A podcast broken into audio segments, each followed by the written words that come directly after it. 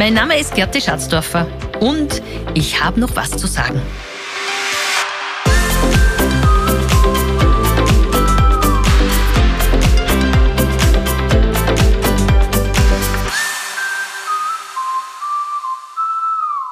Ja, in dieser Episode, da stellen wir uns die Frage, oder eigentlich nicht die Frage, es ist das Thema, wie gestaltet sich das Leben in Familienunternehmen?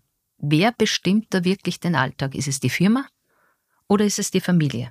Ja, und auch über diese Unternehmensform der Familienunternehmen möchte ich ähm, einfach auch nochmal näher drauf eingehen, weil ich überzeugt bin, dass Familienunternehmen für unser Land ganz wichtig sind, aber schlussendlich auch für Europa. Ich freue mich sehr auf unsere heutige Episode, liebe Gerti. Es kann auch eine Episode sein, wo ich mich selbst ein bisschen einbringen kann. Ich bin ja, wenn man so will, der abtrünnige Sohn eines Familienunternehmens. Ja, Aber das wird ja spannend. Mehr dazu ein bisschen später. Liebe Gerti, schön, dass wir uns wieder treffen zu einer spannenden Folge von Ich habe noch was zu sagen, deinem Podcast. Ja, Wolfgang, ich freue mich auch, dass wir heute gemeinsam über dieses Thema reden. Herzlich willkommen auch an unsere Hörerinnen und Hörer. Mein Name ist Wolfgang Heimel. Statt Gärtner bin ich doch Moderator geworden und deshalb habe ich die schöne Aufgabe mit dir, diesen Podcast gemeinsam erleben zu dürfen. Unser großes Thema heute sind eben die heimischen Familienunternehmen. Wir wollen einerseits darüber reden, was eigentlich dahinter steht, ein Familienunternehmen quasi zu haben und zu führen. Und andererseits wollen wir auch darüber reden, beziehungsweise auch mit großem Nachdruck darauf hinweisen, Gerti, wie wertvoll und wichtig Familienunternehmen sind. Genau, Wolfgang, das ist mir, das ist mir ganz wichtig. Und immer zu schauen, was braucht es, dass Familienunternehmen weitergeführt werden? Und ich glaube, da muss man sich wirklich eben die Frage stellen, wie dominant ist eine Firma und prägt einfach eine Familie, weil die Kinder ja die Nachfolger werden oder Nachfolgerinnen. Und da glaube ich schon ganz wesentlich ist, wie man das als Kind erlebt. Und in meiner Geschichte ist das auch sehr, sehr dominant gewesen. Und ich glaube, das in Familien, Familienunternehmen so gleich oder ähnlich zugeht, ja. Es ist eben in Familien so, es gibt Eltern, und Kinder. Du kennst mittlerweile beide Perspektiven, Gerti, die der Unternehmerin und Mama und auch die als Unternehmerkind. Kannst du dich noch erinnern, wie ist es dir als Unternehmerkind damals gegangen? Wie dominant war das Thema Firma in deiner Familie? Ja, wenn ich an meine Kindheit zurückerinnere, dann war ja damals die Firma meiner Eltern ein Startup, würde man heutzutage sagen. Die haben das wirklich aus dem Nichts aufgebaut. Und es war natürlich ich würde sagen, ungleich schwieriger, als es heutzutage ist, weil damals war es zum Beispiel ganz schwierig, dass man Kredite gekriegt hat. Ich weiß, dass das immer ein, ein, ein bestimmendes Thema war, weil es ist immer bei jedem Mittagessen, bei jedem Zusammensitzen ist immer nur über die Firma gesprochen worden. Wir sind nie auf Urlaub gefahren. Mein Papa hat immer gesagt, wenn ich durch die Firma gehe, ist das mein schönster Urlaub. Also ich habe den Spruch überhaupt nicht verstanden. Und ich habe mir bei manchen Kindern oder bei manchen Freundinnen irgendwo Leid gesehen, wenn die zum Beispiel von der Schule heimgekommen sind, dann ist das Essen am Tisch gestanden. Ich weiß, bei ab und zu bei mit der Freundin mitgehen dürfen. Das hat es bei uns nicht gegeben. Wir haben ganz selbstständig agieren müssen, weil meine Mama ja auch im Unternehmen mitgearbeitet hat. Damit man sich ja Arbeitskräfte spart und dass man möglichst, ja, dass, dass die Firma einfach auf die Beine kommt, so kann man das eigentlich irgendwo sagen. Und ich habe mir als Kind da immer man, soweit ich da zurückdenken kann, immer eigentlich zurückgestellt gefühlt. Immer war die, immer war die Firma dominant und immer hat es was zum Tun gegeben.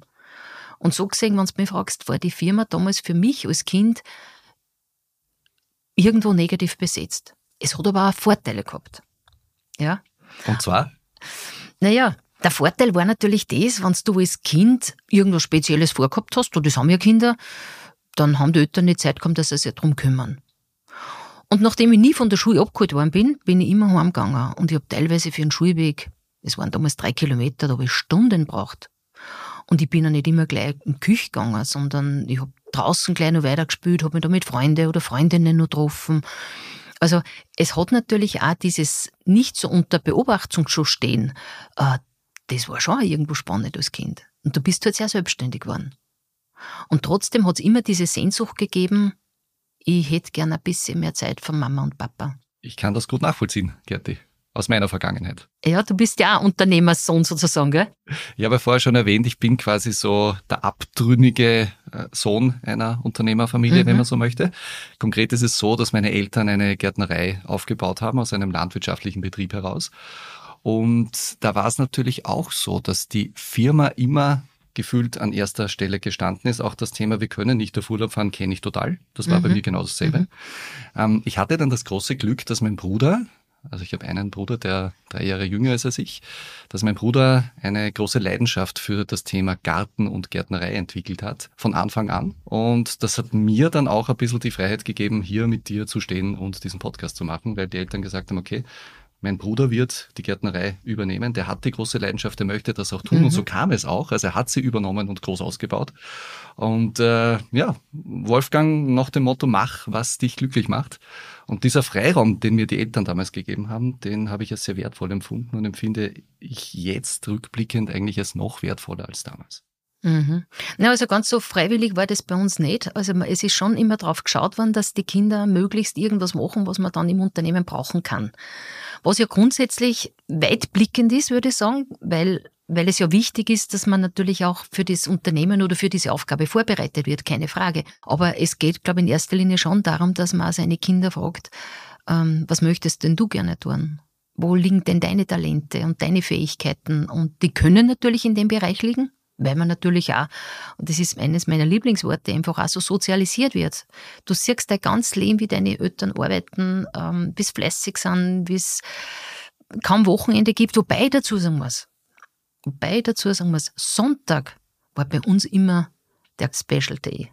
Ja, da ist immer in die Kirchen gegangen worden und jeden Sonntag hat man einen Ausflug gemacht, ob man wollen hat oder nicht. Ja, aber das war ein gewisses Ritual und da gibt's auch viel schöne Erinnerungen. Und das muss ich meine Eltern schon zugute halten. Also das haben sie wirklich, das haben sie wirklich zelebriert.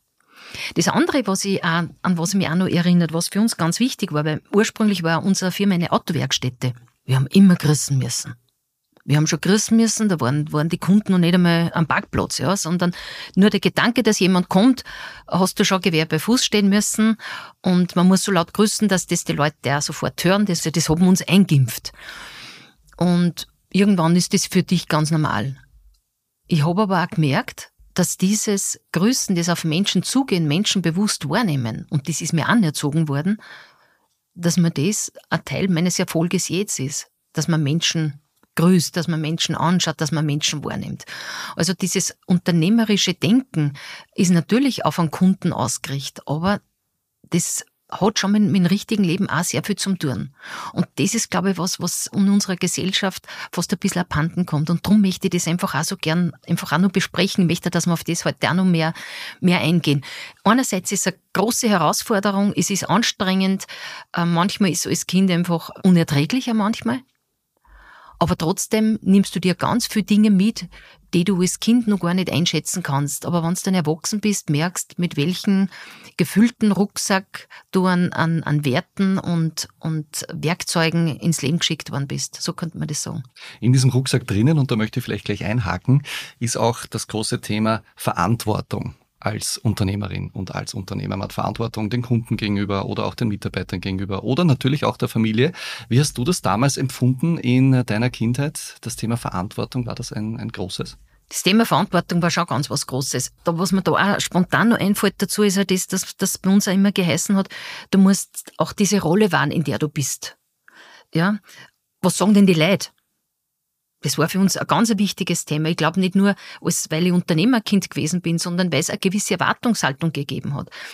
Was mich damals auch oft gestört hat, wenn es geheißen hat, ja, ihr könnt euch das ja leisten, ihr habt ja eine Firma. Dann denken wir oft, ihr habt keine Ahnung. Ja, also ich glaube, dass in, in Familienunternehmen oder in Firmen, man glaubt immer, dort kann man sich alles richten, dort kann man sich alles einteilen, da ist uneingeschränkt Geld da. Das stimmt einfach gar nicht.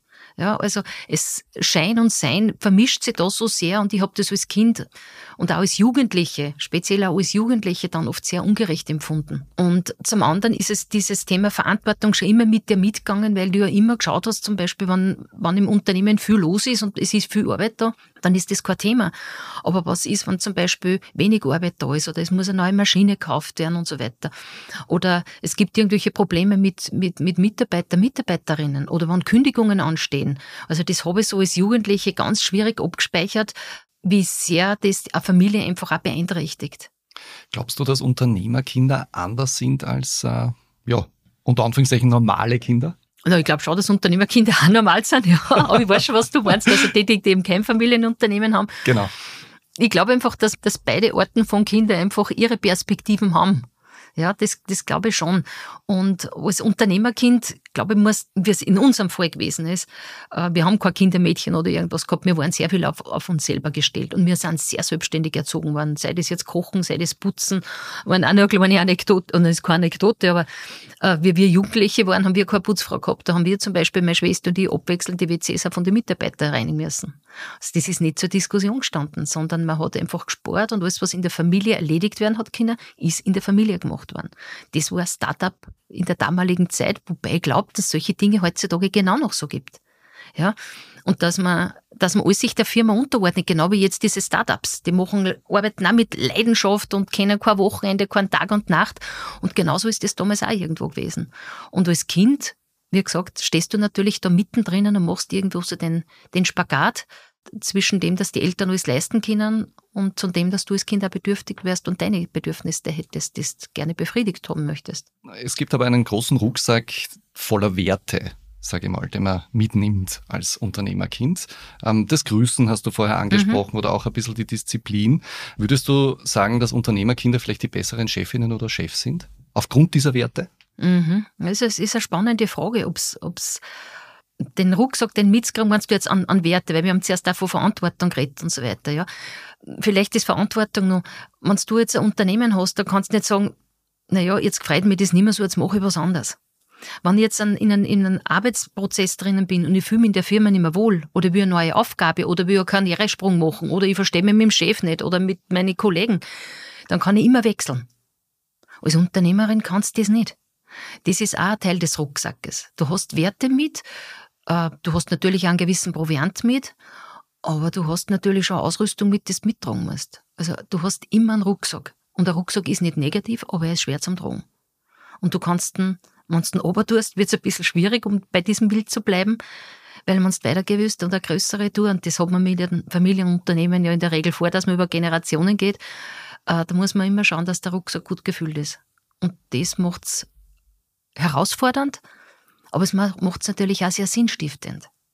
Ja, das ist, Unternehmer zu sein, ist, ist was Spezielles. Unternehmer zu sein, ist, das ist, ist einfach Ideen einbringen, was tun, was umsetzen. Man muss sich mit Menschen auseinandersetzen, man muss Ideen haben, man muss in die Zukunft denken und man muss nach vorne schauen. Und trotzdem geht die Vergangenheit mit, weil auf der musst du aufbauen. Und das ist ein spannendes Feld, in dem man sich da einfach auch irgendwo bewegt. Mhm. Und es verändern sich ja die Zeiten, es verändern sich die, die Gesellschaften. Also musst du auch ständig verändern. Und, und je schneller die Veränderungen kommen, gerade in der heutigen Zeit, umso herausfordernder wird, die, wird dieses ganze Unternehmer sein. Aber natürlich auch ja, irgendwie, süchtig machen ist der falsche Ausdruck. Aber wenn man das wirklich mit Herzblut macht, dann will man natürlich mehr, dann will man, dann will man weiterkommen. Und dann ist es auch immer wieder spannend, wie man das schafft, dass man auch die Leute mitnimmt. Auch die, die, die Mitarbeiter, das ganze Team, weil das brauchst du dazu. Aber auch wieder neue Kunden zu finden, neue Aufgabenfelder. Also das ist schon spannend. Du kennst bestimmt auch dieses Zitat, äh, das ich dir jetzt vorlesen möchte. Ich habe mir das extra rausgesucht. Das kommt von Otto Fürst von Bismarck. Ah, das glaube ich, das Du weißt, auf was ich hinaus möchte. Mhm. So das Zitat geht so, die erste Generation schafft Vermögen, die zweite verwaltet Vermögen, die dritte studiert Kunstgeschichte und die vierte verkommt. Warum haben in Wirtschaftskreisen also gerade oft die Enkel von Firmengründerinnen hm, einen relativ schlechten Ruf? Ja, warum haben die Enkel einen, einen schlechten Ruf? Also immer heißt, die dritte Generation wirtschaftet das Unternehmen runter. Also ich gehe jetzt einmal von dem nicht aus, weil mein Unternehmen ist jetzt dann in der dritten Generation. Gehen wir alle nicht davon ja, aus. Ja, nein, nein. ja, ja. Äh, andererseits muss man sagen, es gibt, äh, es gibt nur einen einstelligen Prozentsatz von Unternehmen, die älter als 100 Jahre alt sind in Österreich. Also das sind nicht viele, die das schaffen. Also die Frage ist schon absolut berechtigt. Wenn man sich darüber Gedanken macht, wenn man sich die erste Generation anschaut, das ist die Gründergeneration, die hat eine Idee, die setzt das um, macht das. Und wenn du da Kind bist, wie es bei mir so war, dann siehst du, mit welchem Herzblut, mit welchem Einsatz deine Eltern das gemacht haben. Dann traust du wahrscheinlich auch gar nicht, da was anderes zu tun, weil du möchtest ja, wie heißt es so schön, Mama und Papa, schau, ich bin wie du, hast mich lieb. Das ist die Frage, die sich jetzt Kind stellt. Ja, egal was man tut, man möchte den Eltern entsprechen, man möchte, dass an die Eltern auf die Schulter klopfen und das magst du als Unternehmerkind. Und du kennst dann gar nichts anderes als diese Unternehmerwelt. Und dann wächst wahrscheinlich relativ schnell ein, wie wir zuerst gesagt haben, diese unternehmerischen Werte, diese Verantwortung, dieses Grüßen, dieses äh, Lernen, dieses Anpacken, so diese ganzen, ganzen Geschichten. Aber auch die Selbstständigkeit. Also ich möchte es jetzt nicht negativ darstellen. Ja. Und das kriegst du wahrscheinlich in der zweiten Generation nur so richtig mit. Und meistens ist dann so, in der zweiten Generation kannst du auch schon ein bisschen mehr leisten. Da darf man schon ernten. Und wenn ich mir denke, wenn mir ich was gewünscht habe, dann habe ich ein ganzes Jahr darauf warten müssen, bis halt Weihnachten war oder Geburtstag. Bei mir, bei meinen Kindern war das dann schon so, dass ich mir das, dass mir das leisten habe können, ja. Also wenn man da Inlineskates wollte haben, hat man nicht auf Weihnachten gewartet, dann hat man die relativ schnell irgendwo gekriegt oder, oder irgendwelche Spülsachen und so weiter. Und ich glaube, dass Enkel einfach mehr Distanz haben schon zu dieser Gründersituation.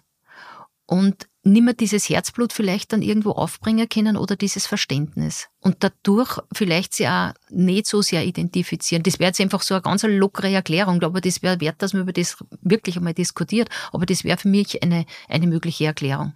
Ich habe mir noch ein paar Fakten rausgesucht zum Thema Eigentum und wirtschaftliche Verantwortung. Du kannst sicher auch äh, etwas dazu sagen. Derzeit gibt es 157.000 Familienunternehmen bei uns in Österreich mit 1,8 Millionen Beschäftigten, die 394 Milliarden Umsatz generieren. Mhm. das sind unglaubliche Summen. Ich spreche hier von Unternehmen, die von Handwerksbetrieben bis äh, zu Großbetrieben reichen. Also das sind schon sehr, sehr viele, die wir in Österreich haben. Mhm. Nein, nein, das ist ganz was Wesentliches, was du sagst. Wir haben extrem viele Familienunternehmen. Wir müssen aber dazu sagen, dass mehr als, als 60 Prozent zurzeit keine Nachfolger und Nachfolgerinnen haben. Und da haben wir genau diese Frage, wie alt sind diese Unternehmen, sind in welcher Generation, warum werden so viele, viele Unternehmen verkauft? Weil, glaube ich, genau das wichtig ist, dass man die Identifikation mit dem Unternehmen schafft. Und dessen muss man sich bewusst sein, dass das immer schwieriger wird, wenn wir in einer Zeit leben, wie es jetzt ist, dass jeder möglichst individuell leben kann, wo Egoismus, und der muss nicht zwangsläufig Geschlecht sein, aber wo Egoismus immer größer geschrieben wird, alles ist möglich, alles kann man tun und jeder sollte es tun, was einem wirklich Spaß macht. Spaß ist das Maß aller Dinge. Und wenn ich da jetzt Unternehmerkind bin, dann frage ich mich, macht es wirklich so viel Spaß, dass ich so viel Verantwortung habe, dass ich für so viele Familien Sorge tragen muss, dass immer genug Arbeit da ist, dass die ganzen Anforderungen, die uns auch teilweise von der EU und so weiter auferlegt werden, diese ganzen Gesetzmäßigkeiten, diese ganzen Beauftragten, das wird ja nicht weniger. Ich kann mich nicht nur um mich selber kümmern. Ich habe immer nicht nur einen Rucksack voll, den ich mittragen muss, sondern habe immer eine große Menschenmenge, für die ich auch Verantwortung trage. Und wo ich mich rechtfertigen muss, wo ich in gewissen Regelwerk drinnen bin, wo das Unternehmertum teilweise negativ besetzt ist. Schaut man nicht in die Filme. Ja, der Mörder ist immer Unternehmer, der Bese ist immer der Unternehmer, der Gierige, der Ausbeuter. Also das sind Dinge, die mich maßlos nerven, muss ich ehrlich sagen. Und dann dürfen wir uns nicht wundern, wenn, wenn immer weniger junge Menschen sagen, ich möchte die Verantwortung für andere übernehmen und Unternehmen führen. Dein, dein großer Appell ist ja auch, äh, quasi die Nachfolge zu regeln mhm. in Unternehmen. Mhm. Und gerade wenn du sagst, 60 Prozent haben ja keine geregelte Nachfolge, dann ist ja da dringender Handlungsbedarf gegeben. Genau, Wolfgang, es, es ist ein dringender Handlungsbedarf und mich wundert es, dass wir das nicht auch mehr zum politischen Thema machen, also nicht parteipolitischen, sondern zum gesellschaftspolitischen Thema. Wir müssen uns vorstellen, wann unsere Unternehmen verkauft werden und, und ich weiß es, das kaufen keine Österreicher oder das kaufen keine Leute aus der EU. Amerikanische Investoren oder, oder Asiaten kaufen unsere Firmen und kaufen damit auch unser Know-how. Sie kaufen aber ein Stück weit unsere Arbeitsplätze. Und dass sich da in dem Land was verändern wird, das liegt auf der Hand, das kann man sich ausrechnen. Und äh, das ist für mich schon ein Punkt, den ich ganz offen ansprechen möchte, wie wichtig es ist, dass wir auf uns, auf die Unternehmen eben schauen und auch gerade auf die kleinstrukturierten Unternehmen, dass man nicht alles sich in die, in, in die, in die großen Konzerne reinhauen, ja, und dass man auch diese Konzerne und diese Kleinbetriebe nicht miteinander vermischt oder diese Familienunternehmen. Was mich zum Beispiel so sauer aufstoßt, was wir jetzt haben, das Thema Nachhaltigkeit. Jetzt da mal wir, wenn wir diese Nachhaltigkeit vor zwei Jahren erfunden hätten, seitdem wir über das reden. Ey, Wolfgang, Nachhaltigkeit, das habe ich mit der Muttermilch aufgesogen. Ja, man hat immer geschaut, wo kann man was einsparen, wie kann man Ressourcen sparen, wie kann man das für die nächste Generation oder für andere ähm, noch bewahren oder, oder verbessern. Das ist, das ist im Familienunternehmen absolutes Tagesthema. Ja? Und darum verstehe ich nicht, dass man solche Sachen immer dann glaubt, man muss neu erfinden, nur weil große oder Riesenkonzerne, Weltkonzerne irgendwelche Akzente setzen und der Welt, ich sage jetzt, das wirklich so großartig, der Welt schaden. Und dann schüttet man das Kind mit dem Bade aus und stülpt diese ganzen Gesetzmäßigkeiten auch über die kleinen Firmen drüber. Das finde ich einfach nicht okay. Und dann dürfen wir uns nicht wundern, dass viele Leute oder viele junge Menschen sagen, äh, ich mag das nicht und ich kann diese Verantwortung nicht übernehmen. Familienunternehmen ist das eine, Startups sind das andere. Es gibt seit 2011 sehr viele Startups, da ist die Startup-Szene bei uns in Oberösterreich so richtig äh, quasi aufgeblüht. Wir alle kennen die große Erfolgsstory rund um Runtastic, mhm. diese besondere App, ich glaube, die muss ich nicht mehr extra erzählen, die Geschichte dahinter. Ohne diesen Erfolg oder die Erfolge weltweit von diesen Startups schmälern zu wollen, wie siehst du das Thema Startups? Ich habe es eh schon ein bisschen anklingen lassen. Es ist für mich ein bisschen so diese, diese neumoderne Sache. Äh, jetzt will, ich, jetzt will ich nicht konservativ klingen, aber jede Firma war einmal ein Startup. Was ich einfach schön finde, dass man mit, der, mit dieser Startup-Szene auch dieses Unternehmertum wieder mal neu neu beleuchtet, dass man dem einfach, das wird da irgendwo trendig, ähm, man mal schaut, welche Fernsehsendungen das gibt, dass man, dass man zu Geld kommt und so weiter. Was mir bei dieser Szene vielleicht ein bisschen, sagen wir, stört, ist einfach, man hat so das Gefühl, es wird bei manchen, und ich möchte nicht alle in einen Topf fahren, aber bei manchen wird wirklich schnelle Geld gemacht.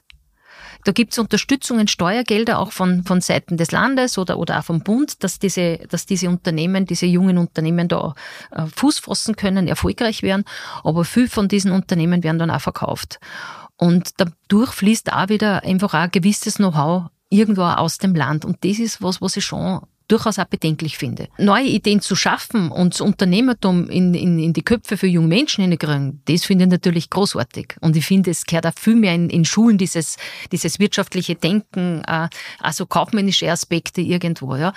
Und alles, was dazu anregt, dass ich Ideen umsetzt, dass es selbstständig wird, das finde ich grundsätzlich schon toll. Aber es gibt schon den Aspekt, den man kritisch anschauen muss, wenn es darum geht, wie gehen wir mit Startups um. Und jetzt ist natürlich die Frage, wie machen wir Familienunternehmen great again. Äh, wenn, man, wenn man so möchte, was würdest du aus, aus deiner Sicht, also aus Sicht der Familienunternehmen, dir wünschen, damit das passiert? Na, ich glaube, was wichtig wäre für Familienunternehmen, wenn ich mir was wünschen darf, diese Sichtbarkeit, weil für die Startups wird jetzt wirklich sehr viel gemacht. Und ich glaube, es geht auch darum, dass man bestehende Familienunternehmen, die es über Jahrzehnte gibt oder über Generationen, dass man die auch, ich will nicht sagen ins Rampenlicht holt, um das geht's gar nicht, sondern aber dass man dieses Unternehmertum einfach auch irgendwo würdigt. Oder wenn man sieht, jetzt sind so viele Babyboomer, die jetzt ihre Unternehmen übergeben dann würde es, glaube ich, auch mal Sinn machen, dass man jene jungen Menschen, die Frauen und Männer, die die Unternehmen weiterführt, dass man die einfach einmal irgendwo im Mittelpunkt stellt oder dass man es zumindest thematisiert, dass die immer in die Medien, also nicht jetzt einzelne Personen, sondern grundsätzlich das Unternehmertum oder die Nachfolge, dass das einfach einfach einmal sichtbar wird. Ja? Und das gilt ja nicht nur für Familienunternehmen, das gilt überall dort, wo in unserem Land was weitergeführt wird. Sei es, das gibt es ja im, im, im privaten Bereich, wenn ich ein Haus übernehme oder so, ja? dass nicht alles neu sein muss, sondern dass man man bestehende Dinge gut weiterführen kann. So nach dem Aspekt äh, Innovation baut auf Tradition.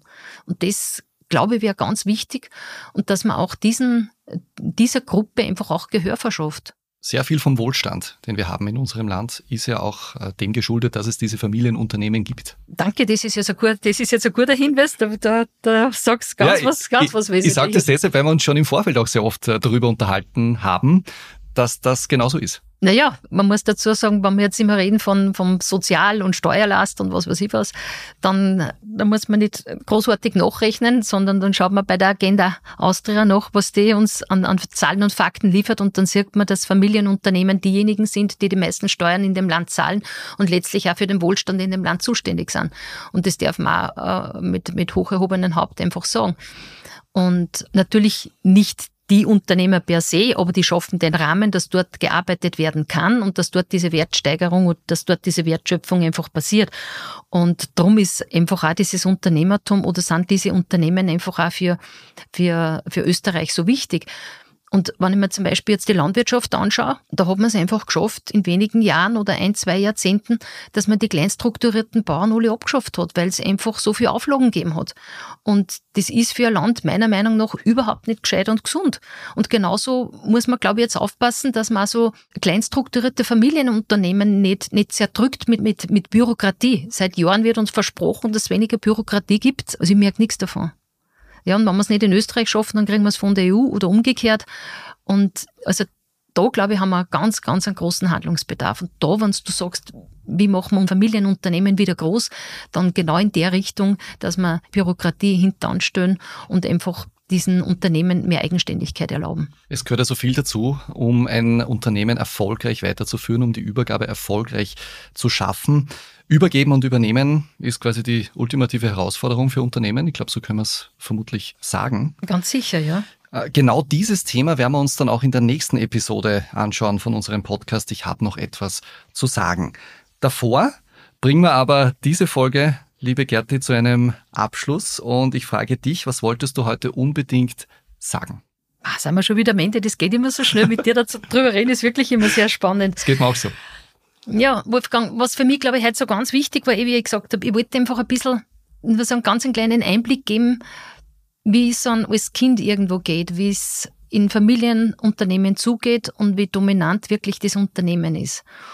Und dass man einfach das Unternehmertum hochhalten muss in diesem Land, weil es einfach wichtig ist für unsere Gesellschaft. Das andere, was wir kurz angesprochen haben, das ist das Thema Verantwortung. Wenn ich für mich für ein Unternehmen entscheide, ein Unternehmen weiterzuführen, dann habe ich nicht nur Verantwortung für mein eigenes Leben, sondern immer auch das Leben von in erster Linie mal von meinen Mitarbeitern und Mitarbeiterinnen. Dessen muss man sich einfach bewusst sein. Und gelebte Verantwortung ist für mich immer Nachhaltigkeit. Und das ist einfach eine Wertehaltung, den man nicht verordnet kriegt, sondern den man einfach als Unternehmer oder als Unternehmerin hat. Ja, und das andere, den Appell, wie wir jetzt gerade zum Schluss gesagt haben, Nachfolger und Nachfolgerinnen braucht das Land. Also bitte kümmert euch darum, würdigt diese jungen Menschen, die mehr tun als der Standard, dass in unserem Land einfach gut weitergeht mit den Unternehmen. Das ist ein Statement zum Schluss, da schließe ich mich natürlich total an. Ja, das ist auch ein Learning aus dieser heutigen Episode von mir. Mhm. Ich habe mir dann noch aufgeschrieben, den Rucksack der Werte, so nenne ich das jetzt einfach einmal, dieses Thema Verantwortung, von dem wir sehr viel gesprochen haben, oder auch die Disziplin, die man auch als Unternehmerkind bereits mitbekommt, so habe ich es auch erfahren und die einem dann auch, glaube ich, im weiteren Leben durchaus helfen kann. Vielleicht, wenn man selbst einmal ein Unternehmen gründen möchte. Oder eben dann bei der Übergabe. Und dann habe ich mir noch aufgeschrieben, was, glaube ich, auch wichtig ist, dass einfach die Politik bessere Rahmenbedingungen schafft, um Unternehmen gut übergeben zu können. Mhm. Ja, würde ich meinen, Wolfgang. Danke. Ich bedanke mich auch. Bei dir natürlich, Gerti, und natürlich bei allen fürs Zuhören, bei unseren Hörerinnen und Hörern. Es war wieder eine sehr spannende Folge. Und wie du gesagt hast, die Zeit vergeht immer viel zu schnell. Wir könnten noch viel mehr miteinander bequatschen. Auch zu diesem Thema.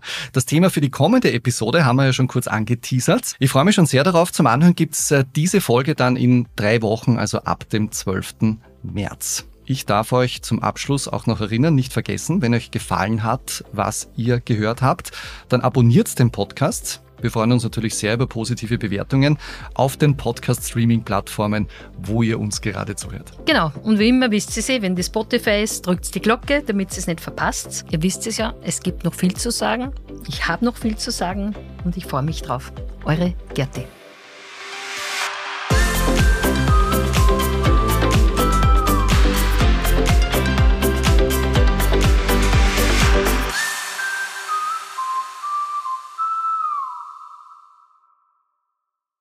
Dieser Podcast wurde produziert von WePodit.